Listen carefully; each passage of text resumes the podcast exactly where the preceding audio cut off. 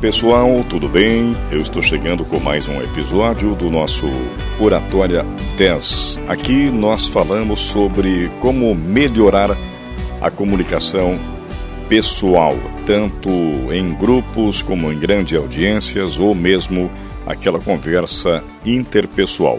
Como ser mais eficaz, como ser mais assertivo, como ter mais eloquência como chamar a atenção quando você fala em um grupo de pessoas, quando você está diante de uma plateia ou mesmo numa conversa pessoal. Quanto melhor nós nos expressamos, quanto mais eloquência nós temos e quanto melhor nós apresentamos os nossos argumentos, mais fácil será de vendermos as nossas ideias, nossos produtos, nossos serviços, os nossos projetos. Para você conseguir falar bem, não existe nenhum tipo de milagre. Existem apenas técnicas, habilidades que você pode adquirir facilmente por meio de treinos, por meio da prática. Infelizmente, existe dentro da sociedade uma crença de que Falar bem, falar bonito é um dom divino que algumas pessoas receberam como dádiva. Não é assim. Qualquer ser humano, eu, você, pode desenvolver a boa fala e impressionar a sua plateia. O dom divino da fala, ele pode até existir, mas ele existe para todos, não somente para alguns eleitos. Todos nós, ao nascermos, no exato momento da concepção ainda, lá no ventre da mãe, nós já recebemos o dom da fala, que é peculiar aos seres humanos entre os seres vivos. E ao longo da vida, algumas pessoas acabam desenvolvendo o talento, o dom da fala que todos nós recebemos, enquanto que outras, talvez a maioria, nunca desenvolve esse lado da fala mas ele pode ser desenvolvido por qualquer ser humano.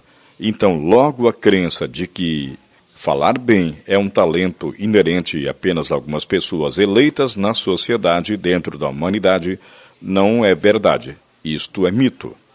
E falar bem em público, se expressar com qualidade, é uma grande vantagem competitiva. Porque quando você se expressa bem, você ganha notabilidade, as pessoas prestam mais atenção, você chama mais atenção para as pessoas e por isso elas prestam mais atenção no que você diz. Você precisa ter um bom texto, mas mais do que isso, além de um bom texto, é a forma como você se expressa. Porque mais importante do que aquilo que você diz é como você diz aquilo que você tem para dizer. Ou seja, é a forma que interessa e não o conteúdo, embora não devemos descuidar do conteúdo, mas muito mais do que o conteúdo, o que importa, o que vai chamar a atenção é a forma como você se expressa.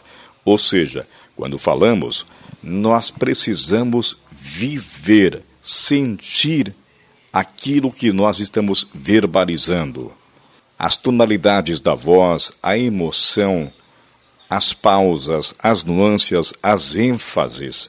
É isso que vai fazer a diferença quando você se expressar. E além da voz, da tonalidade da voz, a sua linguagem corporal também fala. Aliás, o seu corpo, o nosso corpo, fala muito mais do que as nossas próprias palavras. É no gestual, de que forma você gesticula, a sua postura, o seu olhar, o seu semblante, tudo isso fala muito mais do que as suas próprias palavras. E quando você consegue harmonia entre expressão facial, olhar, gestos, postura e colocação de voz, quando você consegue fazer esta harmonização diante de um grupo de pessoas, diante de uma grande audiência ou diante de uma pessoa, numa conversa interpessoal, Quanto mais harmonioso você estiver, mais facilidade você terá para transmitir a sua mensagem.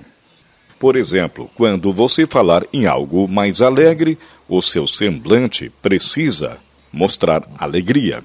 Quando você começa a sua explanação, abre a sua apresentação, provavelmente você vai dizer que é uma satisfação, que é um prazer estar naquele ambiente. Mas muitas pessoas, ao expressarem esta frase, é um prazer estar aqui, não esboçam nenhum tipo de prazer no semblante. Ou seja, quando você diz que é um prazer estar aqui, você precisa demonstrar fisicamente, corporalmente, que aquele momento é prazeroso para você. Logo, haverá harmonia entre a sua verbalização e a sua expressão verbal. Isto é, você está, nesse momento, convencendo efetivamente que estar ali é um prazer para você. Mas muitas pessoas naquele momento estão nervosas ou preocupadas e dizem que é um prazer estar aí, mas não demonstram nenhum tipo de prazer.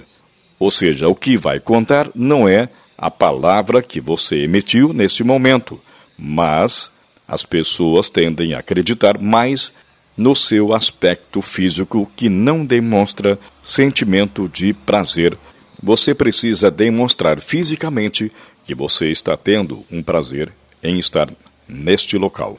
E assim sucessivamente, quando você fala em algo mais sério ou mesmo triste, você precisa mostrar fisicamente que você, de fato, está mais sério ou triste no caso. Isso lhe dará um grande poder de convencimento diante da sua plateia. Estas são algumas dicas de hoje do nosso Oratória 10. E não esqueça de seguir o nosso podcast Oratória 10. Muito obrigado e até o próximo episódio.